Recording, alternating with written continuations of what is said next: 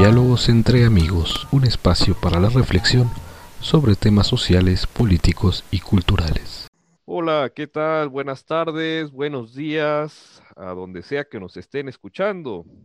Otra vez nos reunimos en este programa de diálogos entre amigos para comentar los temas de actualidad política, social y cultural. Hoy tenemos un programa muy particular. Estamos ya en las fechas de fin de año y quisimos hacer un programa dedicado a las proyecciones y a las predicciones de los temas clave para el siguiente año. Y este programa lo titulamos así, 2021, proyecciones y predicciones. Y ojo, predicciones no estamos hablando de sacar este, la bola de cristal y ver qué nos augura el futuro, sino pues lo que parece ser que se presenta eh, como los escenarios más probables y posibles en el siguiente año. Como siempre, damos la bienvenida a nuestro querido compañero, el maestro Néstor Mario Mendoza. Néstor, ¿qué tal? Hola Tulio, un gusto saludarte y saludarlos a todos. Y efectivamente me, llama la atención esta idea que señalas con respecto a el hecho de que es muy complejo y, hasta imposible poder predecir eh, propiamente en el sentido de, de ver el futuro, por decirlo de alguna manera. Sin embargo, sí podemos analizar como cierta tendencia natural que se siguen de muchos procesos sociales, económicos, y que si bien es cierto no se pueden prever al 100%, eh, también es verdadero que podemos establecer como unas posibles vías de lo que pudiera acontecer en el año que viene. Así es, y vaya año que nos espera si el 2020 fue un año muy difícil. El 2021 es un año muy particular. Pero bueno, vamos a empezar con los temas. Hemos eh, nombrado aquí seis temas que vamos a tratar. Bueno, vamos a decir siete, vamos a empezar con uno muy rápido que ya lo mencionamos y que recomendamos a todos eh, que escuchen nuestro primer podcast titulado El ocaso del trumpismo. Este primer tema que meto rápidamente aquí, que no estaba en la lista, es el de la, eh, pues la salida del presidente Trump, de la administración Trump y el nuevo gobierno. Sí, como ya lo habías mencionado eh, en el primer capítulo que habíamos platicado precisamente en torno a esta coyuntura que va a vivir Estados Unidos con este gobierno de Joe Biden, eh, también significa como un tipo de regreso hacia una perspectiva política más moderada. E incluso tú señalabas como un tipo de ocaso del populismo.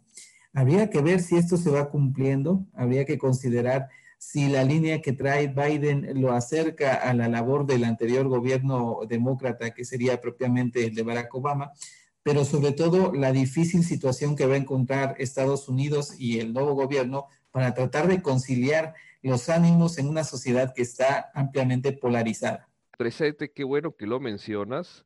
Ya también, insisto, referimos a nuestro auditorio que vaya a nuestros podcasts, en particular en este tema del podcast número uno, que se encuentra en nuestra página web y en nuestras redes sociales, arroba diálogos entre A, repito, diálogos entre A, todo junto, y ahí encontrará el, ocaso del trumpismo, que es como titulamos nuestro podcast 1. Y qué bueno que mencionas esta cuestión de la sociedad dividida, porque eso da entrada a nuestro tema número 2, que es pues esta sociedad dividida que, que pues desgraciadamente se agudizó. Habrá quien debata si fue primero la sociedad dividida y luego el gobierno de Trump que la dividió más, o fue al revés, que no estaba tan dividida y que el gobierno de Trump vino a dividir.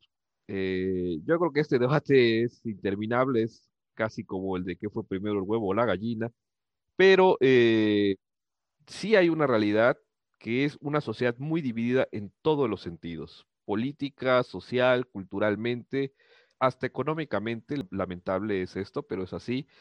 Y, bueno, esta sociedad dividida, pues se presenta como sociedad, pero no como comunidad. ¿A qué me refiero? No hay algo que sea común, una común unión, es decir, no es una comunidad, es decir, una unidad con cosas en común, sino al contrario, nos hemos disgregado lamentablemente. Y esto, esto pasa factura a la larga en los procesos políticos, sociales y culturales. Sí, evidentemente lo que se pone de manifiesto es que la sociedad, como bien lo estás mencionando, en diversos ámbitos se encuentra ya plenamente dividida. Pero lo novedoso en este caso, en la manera en cómo se ha hecho política últimamente, es que dichas diferencias se alimentan con el afán de obtener eh, votos, con el afán de crear grupos políticos eh, encontrados directamente por intereses que supuestamente eh, se encuentran totalmente separados. A mí me parece que ya desde allí se pone la base de una imposible socialidad.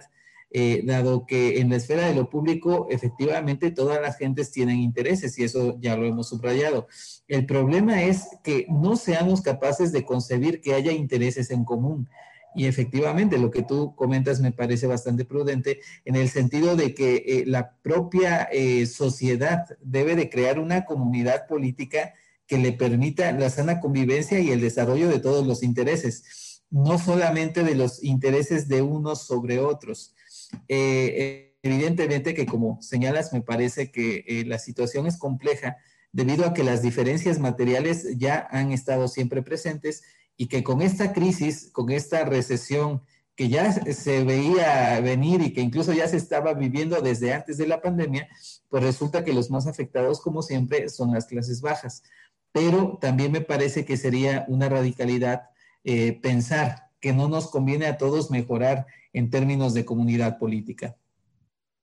Así es, y desgraciadamente fue un cambio de paradigma político esto, la cuestión de que generalmente se tenía eh, a la política y más particularmente a los líderes políticos como quienes procuraban reunir las voces divergentes, o si no reunirlas, acercarlas, dialogar, eh, escuchar todas las voces, las opiniones eh, diferentes, que es una realidad que encuentras en cualquier sociedad. Es decir, la política a fin de cuentas será eso, ¿no? Saber negociar con las diferentes opiniones, puntos de vista, todo en busca o en aras del bien común. Pero lo que vimos ya de un tiempo para acá en varios escenarios políticos, no solamente en Estados Unidos, podemos hablar de varios países de, Latinoamérica, Europa, etcétera, es esta, al contrario de, acercamiento, es esta división, es decir, divide y vencerás, ¿no? La, regla de la regla de oro de, Julio César. Pero pues eso tiene unas consecuencias terribles porque a la larga la sociedad difícilmente ve en el otro a un amigo, aun cuando piense diferente. Entonces, el que piensa diferente ya no es solo aquel que tiene otra forma de pensar, sino es el enemigo.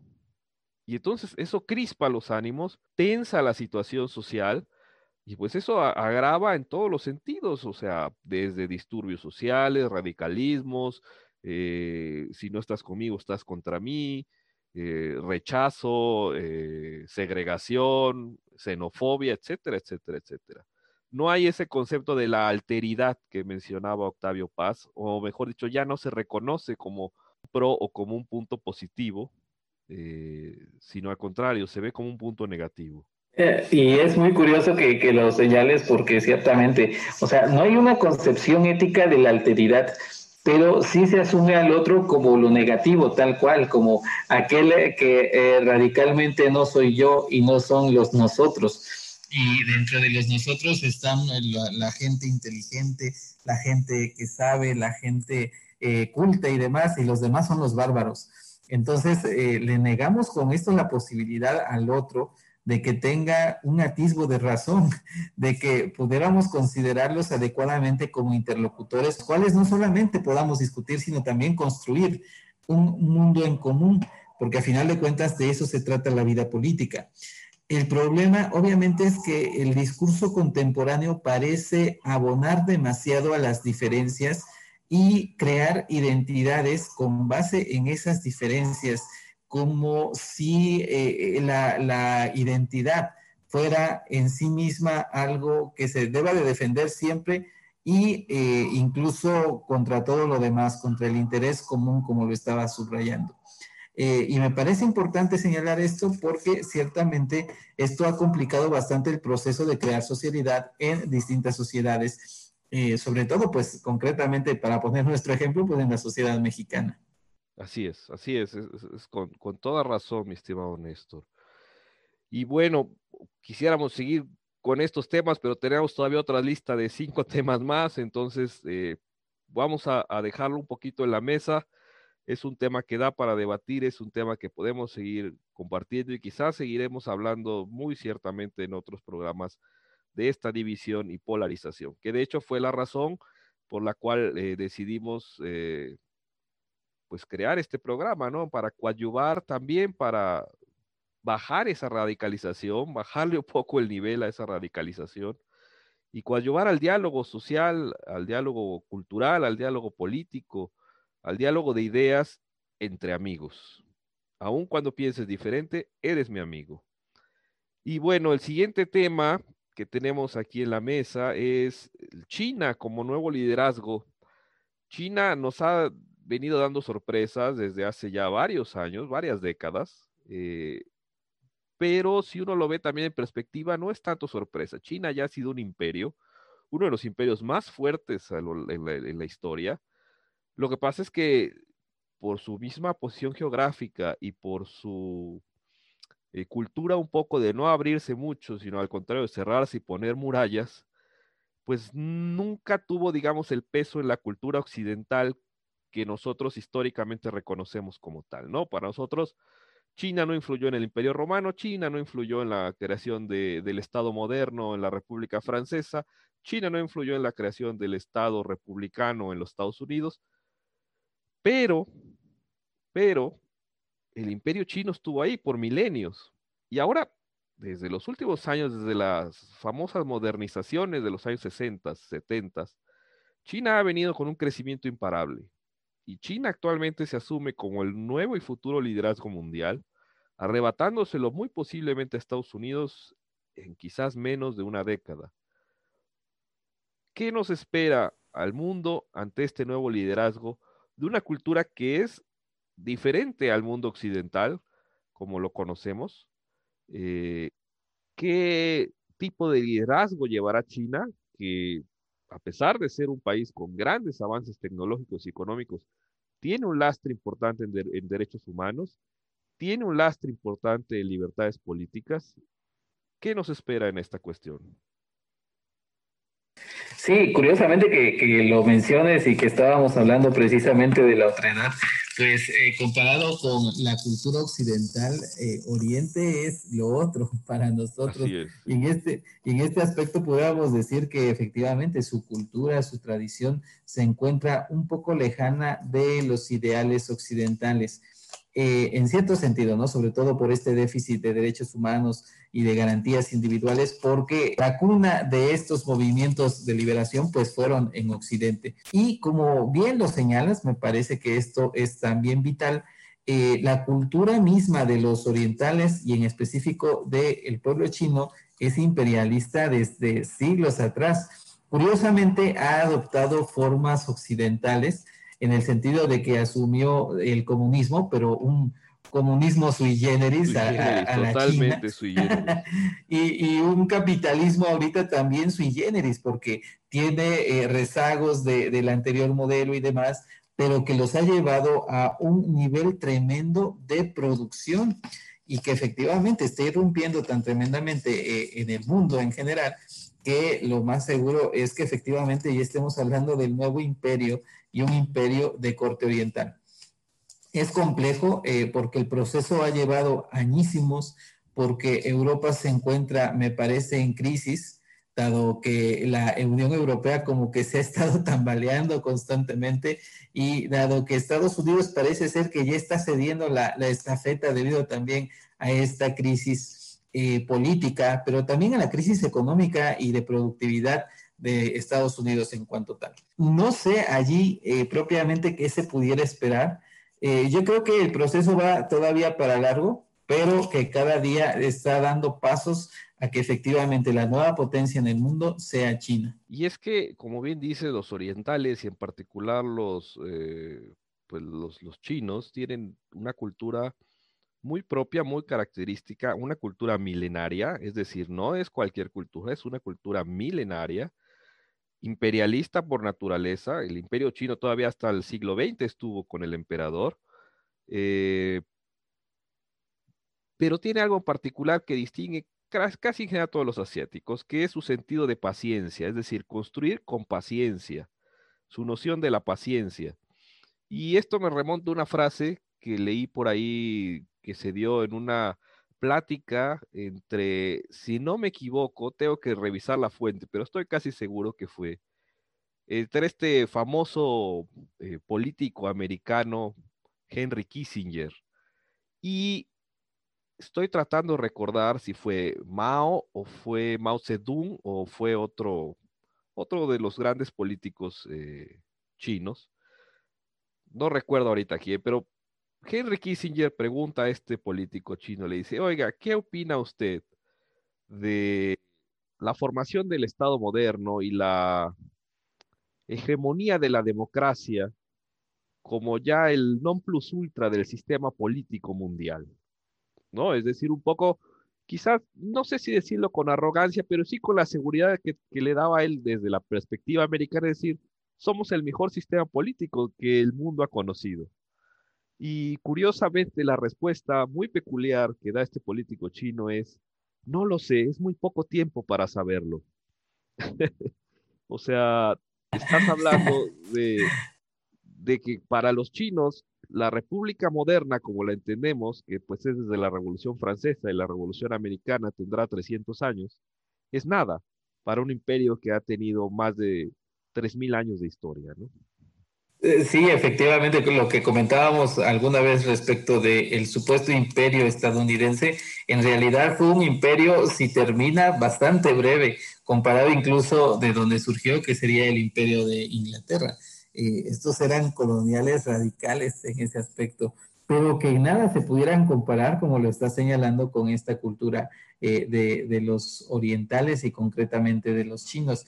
Y que es muy significativo el hecho de que con esta mentalidad eh, vayan de a poco creando este tipo de estructura política que cada día está eh, pues tomando un lugar preponderante dentro del mundo. Otro tema que da también para discutir en otro podcast, quizás con algún invitado que nos pueda iluminar más al respecto de, de la visión y mundo de China, que estoy seguro que lo tendremos el año que viene en este programa. Pasamos al siguiente tema, qué es lo que se viene en México, eh, que es un año complicado en México. Eh, tenemos pues las elecciones intermedias, tenemos una economía que no pinta nada bien, tenemos una cuestión donde parece que se necesitan nuevas voces en la política, no se ven voces ahorita o no se escuchan voces que estén fuertes y que, y que puedan, digamos, eh, expresar eh, las diferentes opiniones que existen en el país. Es un año complicado, donde algunos economistas hablan que la economía, si no es bien llevada, pues puede traer graves problemas. ¿Cómo ves esta cuestión, mi estimado Néstor?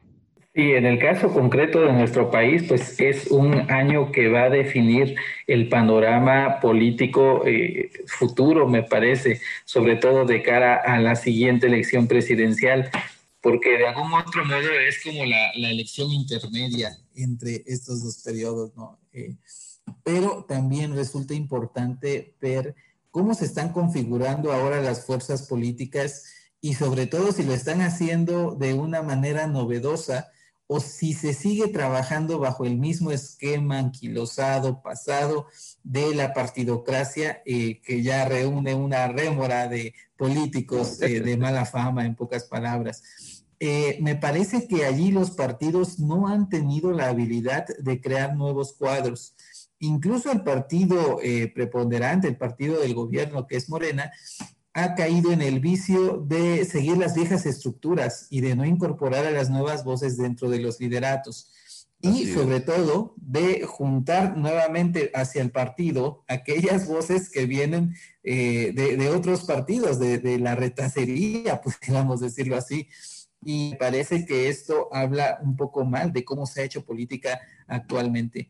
Eh, me parece también que los sentimientos están muy bien definidos, porque eh, a través del sentimiento y la emoción ya puedes decir si estás con tal o con cual, pero lo que no hay de definición son ideas.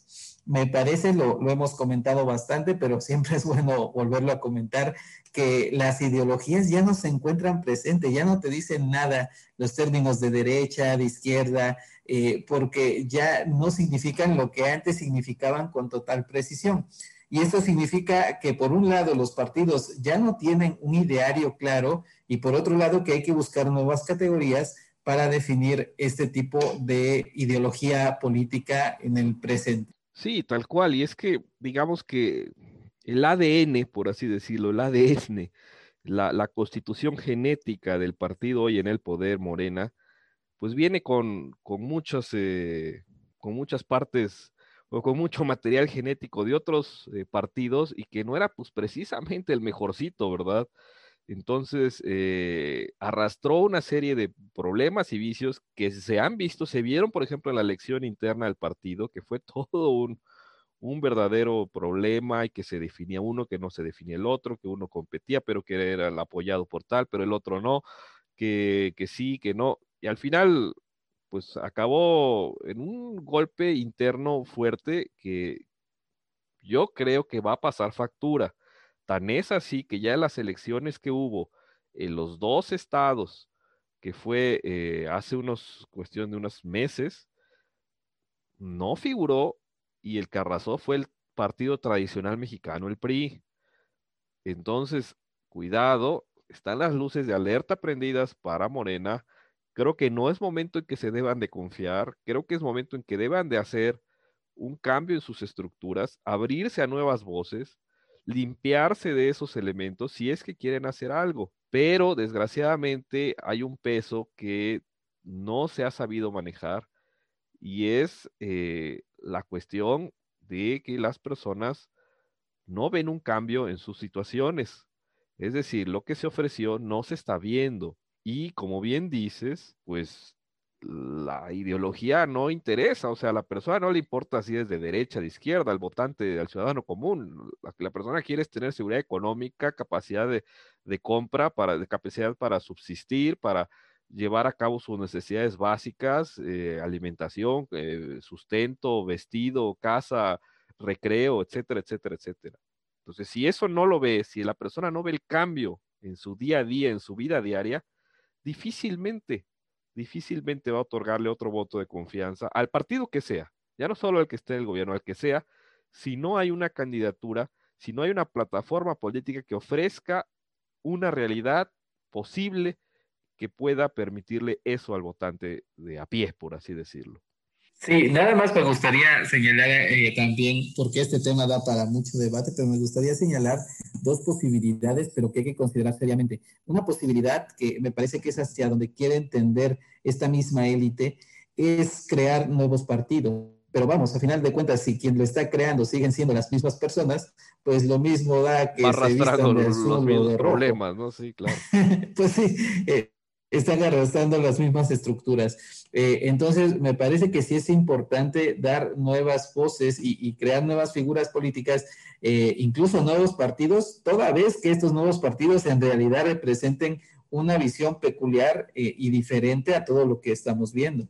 Y por otro lado está el fenómeno de las candidaturas independientes, pero que me parece que no ha resultado fructífero porque el candidato independiente no puede cargar sobre sí una agenda demasiado grande como si no puede hacer un partido político. Eh, es una posibilidad, pero que me parece que sigue siendo todavía limitada. Sí, las candidaturas independientes, aunque tienen un perfil interesante, no tienen la capacidad ni los recursos ni económicos ni materiales como para hacer frente a una campaña de gran envergadura.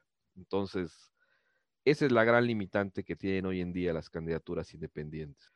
Bueno, esto pues nos da margen al rápidamente los últimos temas, que pues también en este segundo año de pandemia vienen las vacunas, con ellos el movimiento antivacunas, que ha sido todo un problema en las redes, que mucha gente no confía en la cuestión de las vacunas, que no quiere vacunarse, que absurdamente prefieren creer en lo que habla cualquier persona por internet, algo que ya comentamos también en el primer podcast, y que bueno, pues eh, vamos a ver cómo se maneja esto, ¿no? De, la, de las vacunas.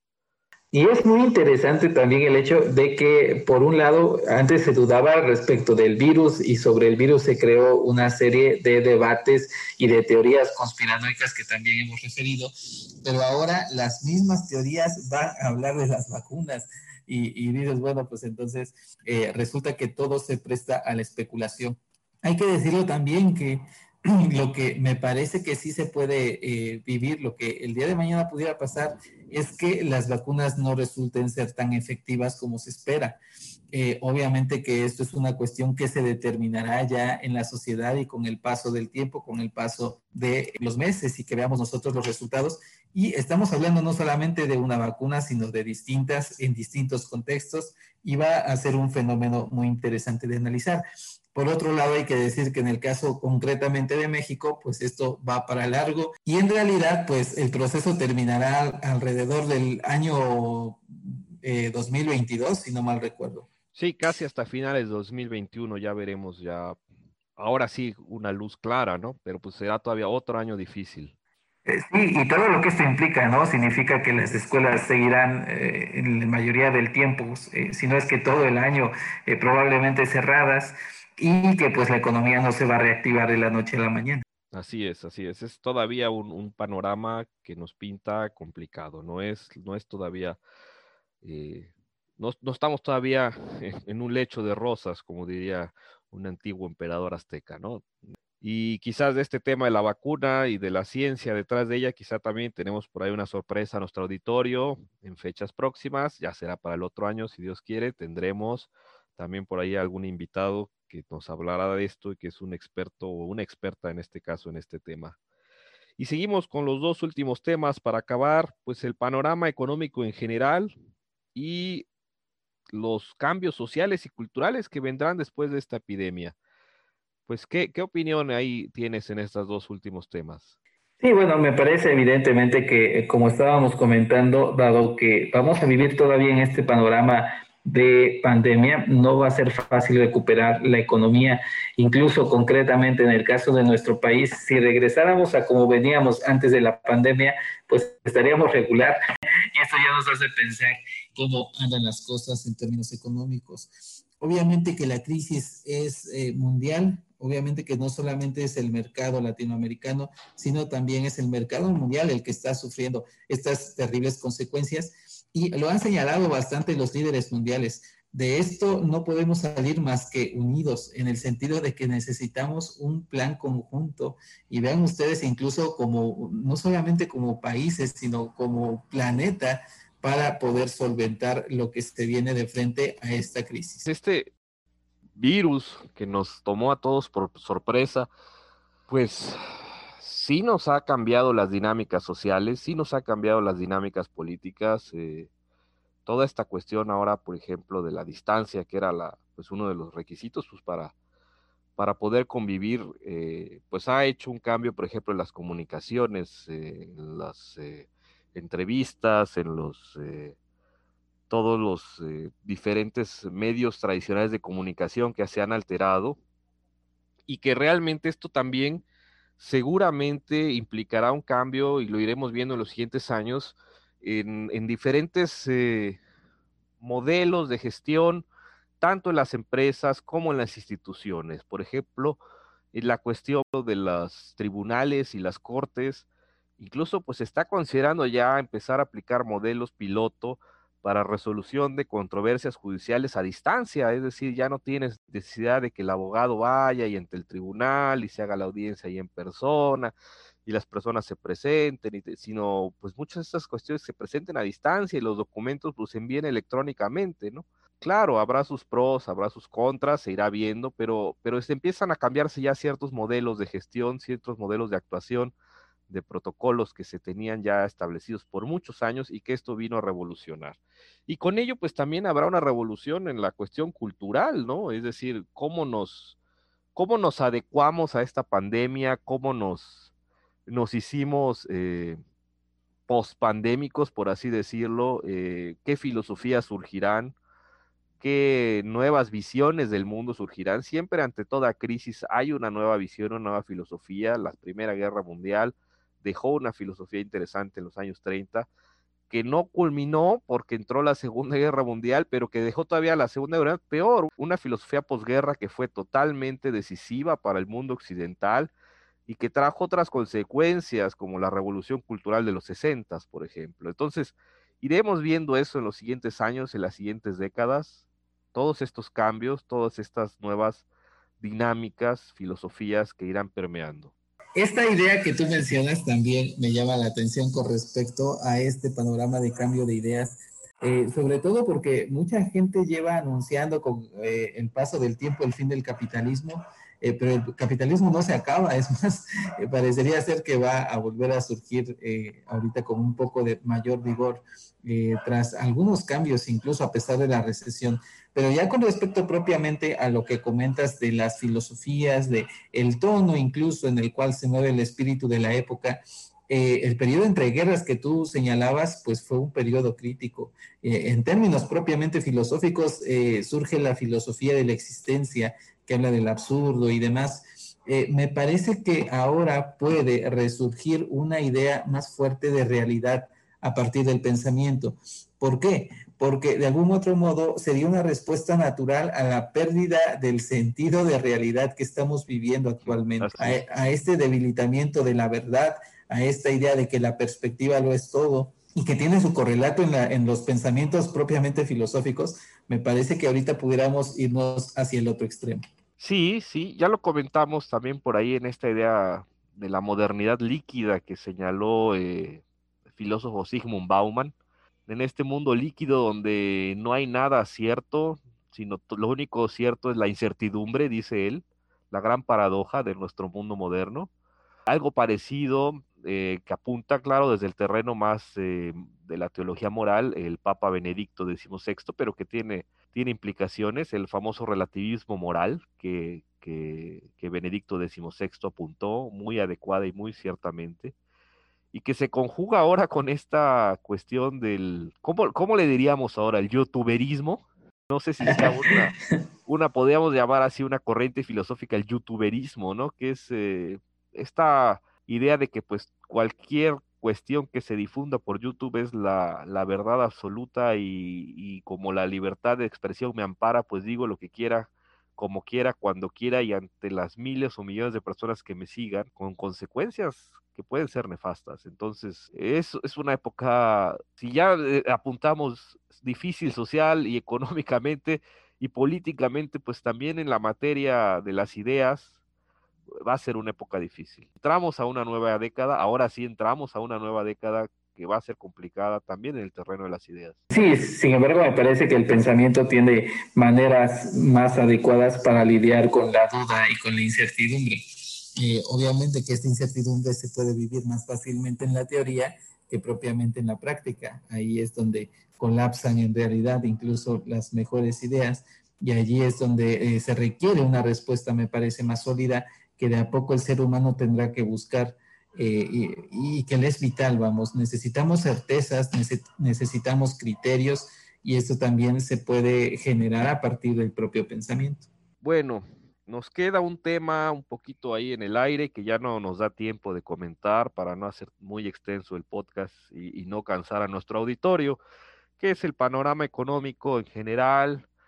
Y una sorpresa por ahí que vimos, que es que el agua ya va a cotizar en, en la bolsa. Entonces, como un futuro, al igual que otros, que otros bienes, ¿no? Entonces, interesante cómo se está ya marcando el panorama económico internacional, cómo eh, sobre todo esta cuestión de la ecología y del medio ambiente nos está ya marcando una línea económica, política, y que pues iremos viendo también desarrollos interesantes en esta década.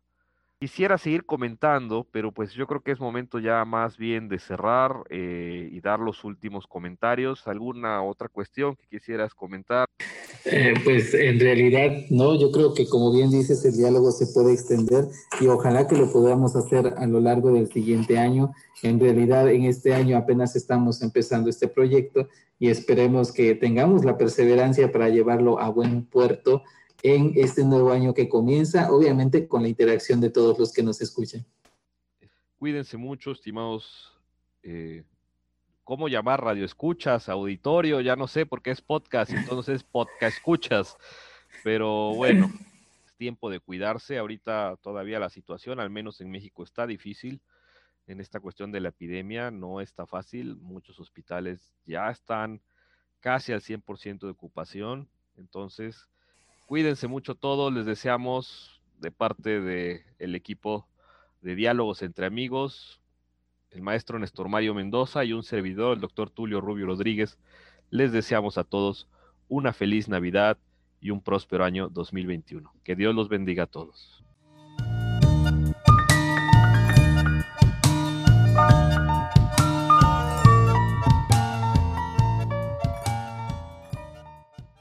Programa grabado el 16 de diciembre del 2020. Las opiniones son responsabilidad únicamente de quien las expresa. La música de inicio y fin es Electro Tango de Joseph McDade.